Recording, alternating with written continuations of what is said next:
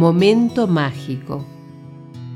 Me trajo hasta aquí una gripe intensa que me llevó a viajar hasta el siglo XV y rememorar el antiguo romance anónimo y que algún juglar permitió que conociéramos.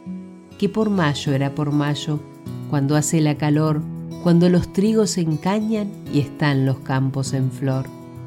El veranillo que ha cortado nuestro invierno, mi fragilidad y el árbol desnudo que asoma por mi ventana, se han dejado acariciar por el sol y hemos sido testigos de un momento mágico. El árbol limpio de hojas, seco de verde y de vida, acurruca dos pequeños nidos, mientras dos aves negras y brillantes se bañan de sol y esperanza.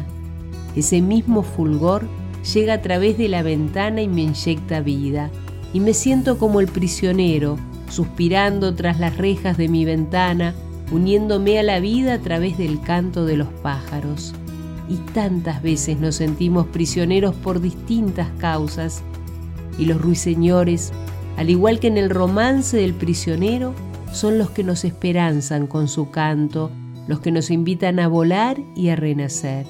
Es que no hay prisión para los pensamientos, ellos vuelan alto, escalan dificultades y navegan por bálsamos que les permiten flotar estasiados por esa utopía tras la que caminan es que somos prisioneros de no parar, de no decir basta, de no escucharnos, y continuamos como podemos, pero no siempre el cuerpo aguanta, y algunas veces enferma hasta que nos dice basta, a la cama, descansar y hacer reposo.